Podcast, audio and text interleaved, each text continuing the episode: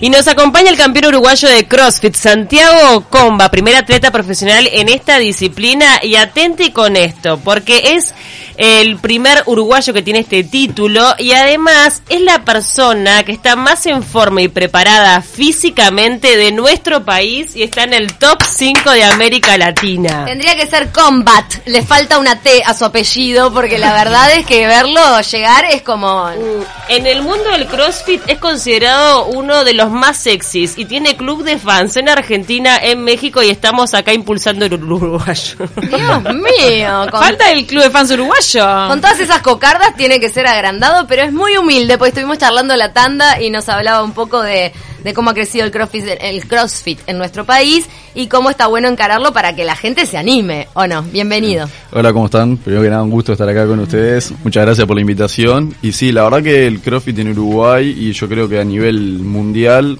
ha crecido un montón. Es tendencia ya la salud y el bienestar y Uruguay no se queda atrás, así que está creciendo un montón, no solo el CrossFit, sino el fitness, la salud, comer bien, sentirse bien, así que está bueno porque es una tendencia bastante saludable que nos hace sentirnos mejor con uno mismo. Vos venís del mundo del tenis, ¿qué te atrajo el CrossFit? Sí, yo jugué muchos años al tenis, de más o menos de los 10 como hasta los 18, 19, siempre me, me gustó mucho competir y fue como que tuve un impas de dos años, no sabía qué hacer, no encontraba algo que me que me llamara la atención. Un día un amigo prueba una disciplina nueva que justo quedaba cerca del club que yo iba, yo jugaba en el círculo de tenis ahí en el Prado, y me dice, mira, anda a probar, no hay máquinas, no hay nada, sos vos, es tu cuerpo, está bueno, es divertido, a vos te va a gustar. Fui una vez y fue como amor a primera vista. Sí, amor a primera vista, me encantó. Y a partir de ahí no paré más, ya hace como seis años. Uno tiene la idea de cuando llegó el CrossFit a nuestro país, que no fue hace tanto, y arrancó que era como un entrenamiento militar. Este es el entrenamiento que hacen los militares, te lo vendían como una cosa así, y tenemos como esa idea de que es algo muy exigente a nivel físico, que obviamente tiene resultados espectaculares, pero que no todo el mundo podría llegar a hacerlo. ¿Es verdad o es mito? No, no, es todo lo contrario. Si bien sí, eh, tiene algo del entrenamiento militar. Es, el CrossFit básicamente en realidad son movimientos funcionales que, que se ejecutan en un determinado periodo de tiempo. Puede llegar a ser intenso o no, dependiendo de cada persona. Nosotros todos los que estamos acá podemos hacer exactamente la misma rutina. Todos podemos terminar cansados o no, dependiendo de cómo hagamos esa rutina. Lo que tiene que es muy variado, entonces eso lo hace bastante entretenido porque todos los días vos haces algo diferente, entonces, claro, no, vos llegás y no decís, lunes te voy a hacer piernas y pecho. No, vos llegás el lunes y no sabes lo que tenés que hacer. Entonces eso es bastante atractivo. ¿Qué, qué lo diferencia del, funcional, que también se, se habla tanto? ¿Cuál es la diferencia entre CrossFit y, funcional? El tipo de movimientos que tiene. El CrossFit lo que tiene es que se usan más movimientos gimnásticos, que serían más colgados en una jaula. Mm. Hay diferentes tipos. Y también se, eh, se usan movimientos del levantamiento olímpico, que es levantar una barra. El tipo de entrenamiento es muy similar, lo que cambia es los implementos que vos usás. El funcional no usa, tanto carga externa. Carga externa puede ser una barra. exactamente, usa su cuerpo. Pero una clase de funcional y una clase de CrossFit puede ser igual de intensa, porque vos te podés mover de la misma manera. Lo único que cambia es el objetivo de la persona con la que vaya, qué es lo que quiera hacer. Igual en el CrossFit lo fundamental es la postura, ¿no? Porque hay mucha gente también que se ha lesionado por de repente hacer un levantamiento de pesas demasiado importante sin tener la postura adecuada. Es difícil eso. Siempre, siempre tiene que estar todo bajo, una, eh, bajo un ambiente controlado, ¿no? En una buena clase donde haya una persona que te esté guiando, que te vaya controlando. Eh, el riesgo es, es bajo, de lesión es bajo. Hay, se han hecho estudios, incluso CrossFit a nivel mundial ganó un juicio donde se había, se había difamado. Porque se habla mucho de las lesiones en el de que, que, las lesiones eran muy altas y yo te puedo decir, se lesiona más gente jugando en fútbol 5. el papi fútbol. Te lo dicen en el SEM o en cualquier emergencia médica que los que te caen son los hombres. Lo que pasa más entrados en años que sin calentar bien se te ponen a jugar Lo que pasa es que lo que pasa es que si vos viene una persona y te dice, por ejemplo, no, me tiró ni la pierna, estaba jugando un partido de fútbol y ah, me desgarré, me desgarré un gemelo o me desgarré un cuadro y dice, ah, está parece normal, lo natural. Fue jugando, un partido, fue, jugando un partido de fútbol 5, pero sin embargo viene una persona y te dice, no, vos sabés que estaba haciendo una clase de CrossFit y... Y me desgarré. Y me, y me desgarré en cosas. Ah, no, vos, estás, vos estás loco, estabas, seguro estabas levantando mucho peso y no tenías por qué estar levantando mucho peso. Puede, puede ser porque capaz que, sí, capaz que tenías una sobrecarga, o capaz que justo no habías entrado bien en calor, como puede pasar, pero te garantizo que hay muchas más lesiones por jugar un partido de fútbol 5, no calentar bien, no terminar de estirar, o lo que sea, que porque en una clase donde te están controlando y por lo general las personas que están a cargo de esa clase están capacitadas para llevar a, eh, a, cabo una clase. Santiago, vos tenés 26 años. ¿Cómo es que pasaste de entrenar CrossFit a ser como una estrella mundial? No sé. no, eh, fue todo medio, medio medio raro y se fue dando. Porque te fuiste presentando en campeonatos internacionales, ¿fue eso? Eh, en Uruguay éramos, éramos pocos los que competíamos internacionalmente, por así decirlo. Hoy en día, por suerte, hay muchísimas personas que están compitiendo y cada vez crece más el deporte, que está muy bueno, porque al haber más competencia hace que nosotros también nos esforcemos más. Ah, en su momento ser campeón uruguayo era casi como ser el que te dedicas a eso. Claro, Pero después sí empieza a, ampliarse esa competencia. Entonces, eh, nosotros siempre nos gustó viajar desde un principio íbamos, viajábamos, competíamos afuera y teníamos como que el, sueño de llegar a un regional que era el paso previo a ir a un mundial de crossing. Y en 2018 se nos, se nos dio, fuimos dos los que clasificamos. Yo tuve la suerte de clasificar en equipos y en individual. Rechacé la, la invitación Estamos hablando del mundial. De ir a un regional, que, era el, paso, que era el paso previo. Nunca nadie en Uruguay había llegado a eso y se nos dio la oportunidad. Yo rechacé mi invitación individual, fui en equipos, porque justo en ese momento eh, mi equipo era, era todo, me encantaba, con las personas que entrenaba todos los días. De hecho, en ese momento de Taquito hicimos el contacto telefónico cuando acababan de llegar del regional con tu compañero Juan. Claro.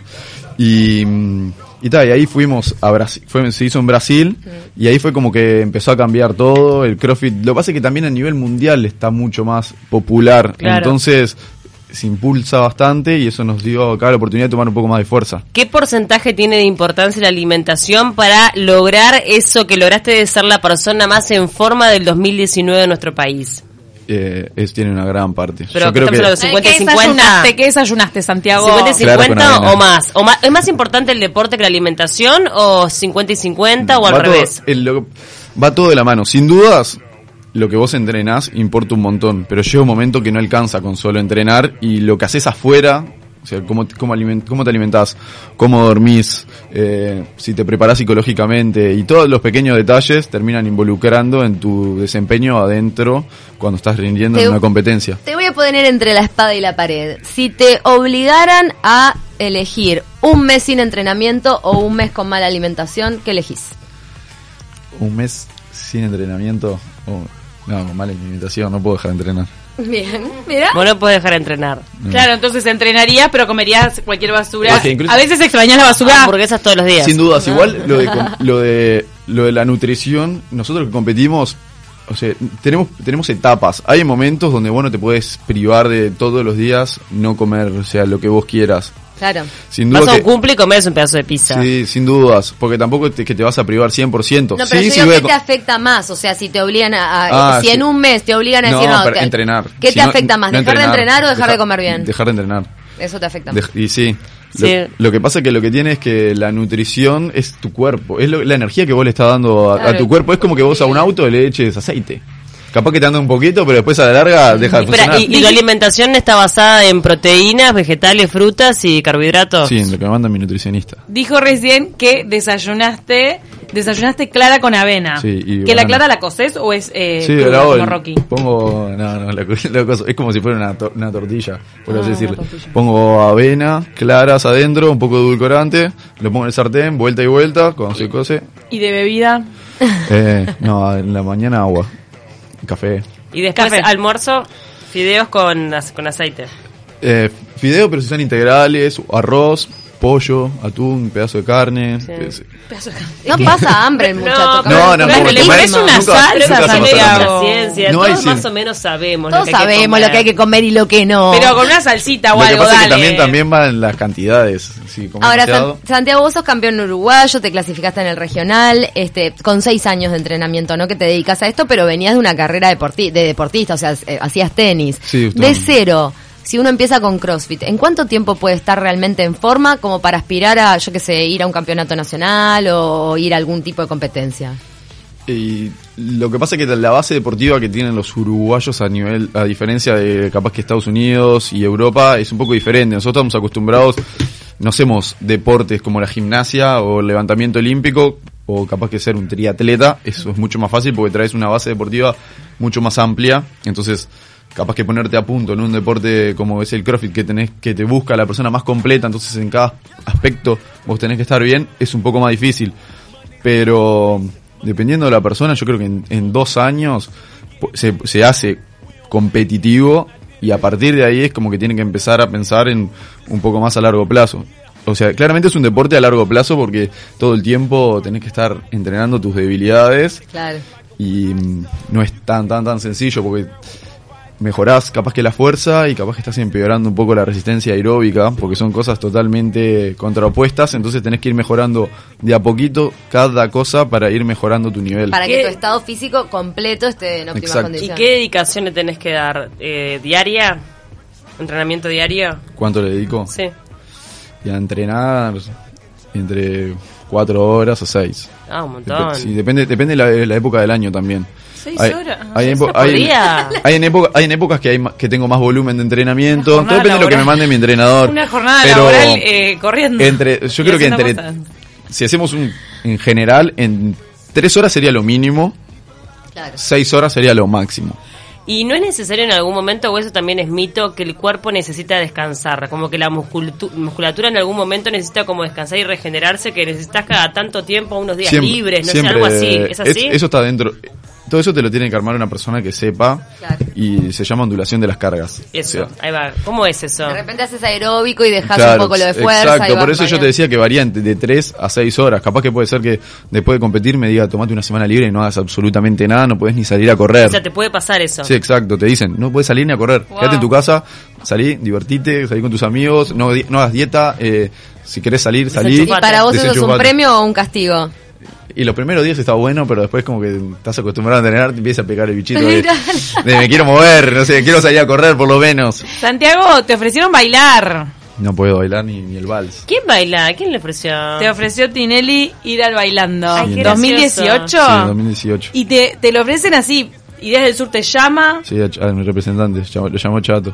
Yo le dije que no, yo no puedo bailar Pero nada. ¿cómo no rotundo? ¿Qué pues yo no puedo bailar nada. Mi padre me, me, me deshereda mi casa, me dice, vas a ir a bailar. Bueno, pero tenés fuerza para levantar a, la, a las claro. que bailan también. Vos decís que no movés la cadera nada, en las fiestas nada, un whisky, con un whisky arriba. Ahí capaz que me aceite un poquito, pero estoy enyesado, más no puedo, no puedo bailar No tomas whisky tampoco. Para, y ya que se le truncó lo, la parte televisiva con ahí, eh, duda, duda, duda, duda, duda. Si salgo, tengo, tengo dos fechas al año que salgo. Por lo general, el 24 de diciembre. Dos veces al año puedes tomar alcohol. No, no o sea, no, tampoco es que soy. Nunca fui muy fan de, de tomar. Si salgo ahora, salgo el 24 de diciembre, que salgo con mis amigos al mediodía, que es la fiesta clásica, que para mí es una de las mejores del año. Y no te rompes. No, tampoco tanto. No te rompes. Y después alguna más, capaz que mi cumpleaños, si justo no coincide que tengo alguna competencia o alguna alguna claro. especial. ¿Y hoy puedes vivir 100% de esto? O sea, ¿te es redituable?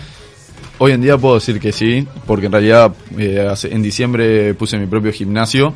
Ah, claro. Sense. Sense. A la vuelta del zoológico, para que sepan dónde Francisco queda. Muñoz. Muy bien. Que, y entonces está, ahí ya como que es un poco más sencillo. Si bien estoy dando clase, no es que digo, no hago absolutamente nada, vivo de esto. No, es que no, no es que soy capaz que un jugador de básquetbol o un jugador de fútbol, trabajo de lo que hago. También tengo muchas marcas que me ayudan. Que ¿Tenés un segmento en Fox Sports? Sí, va a salir ahora en breve. Bueno, también eso es parte de tu trabajo. Exacto. ¿Qué vas a mostrar en el segmento?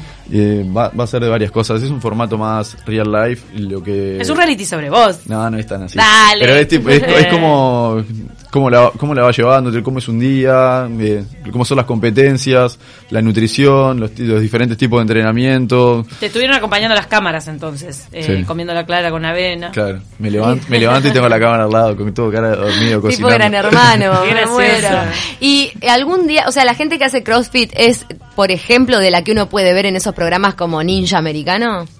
Hay, hay, salen en ESPN los CrossFit Games.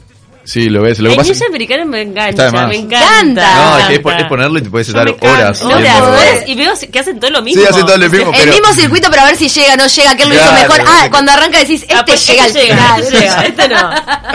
Y todos repiten lo mismo. ¿Te gustaría presentarte en un ninja americano algún día? Está bueno. Es, me reencanta, es divertido. Capaz que no tengo el físico justo para hacer eso, que debería ser un poquito más liviano pero está muy bueno en lo que hacen. Ah, Sin dudas, fuerza. igual hay pruebas muy ágiles, es verdad, nos, ponen, nos ponen pruebas relativamente similares. Han tocado mm. porque como te digo, como te, Sí, como te puede tocar cualquier cosa, te hacen de repente trepar algunas una pared tipo con todo con cuerdas o escalar alguna esas piscinas es poner el físico al máximo. Santiago, ha sido un placer tenerte acá, la verdad. Sos un orgullo nacional y estás haciendo que esto sea tendencia en, nuestro país. Ojalá que siga creciendo. Y le recomendamos tu gimnasio para la gente porque vos decís que no eh, la exprimís y vas acorde a las necesidades de cada uno. Sos bueno. Sos bueno. No, lo va a hacer para eh, dar la vuelta manzana con la pelota como le pasó a Paula. Todo depende de los objetivos de cada persona, como les digo. No, no se van a, exigir al mil. Si te querés exigir, te puedes exigir. Si querés ir a pasar un buen rato y divertirte, también lo podés hacer. Así que chicas, están invitadas cuando quieran. Es más, nos podemos ir ahora si quieren. Puedes ir para ahí, las embarazadas pueden. Eh, hay ah, entrenamiento. Yo, te puedo, yo te puedo mostrar videos de gente embarazada entrenando. Pero pasa que hay algunas que voy a decir, pero, vienen, de antes, vienen, de antes. Vienen de antes. Igual el entrenamiento para las embarazadas es muchísimo más cuidado, ¿no? y el embarazo es un buen momento para iniciar un entrenamiento. No, chiquilina, tengo que arreglar con la caminata. Vamos a arreglar con la caminata. Te estoy peleando, te estoy peleando. Para, después de parir, ahí sí, para volver a estar en forma. Ahí está, Santiago. Te, esperamos. Ya te agendo. Eh, se viene el flash informativo, ha sido un placer tenerte, Santiago Comba, campeón uruguayo de CrossFit. Ya viene Dormín.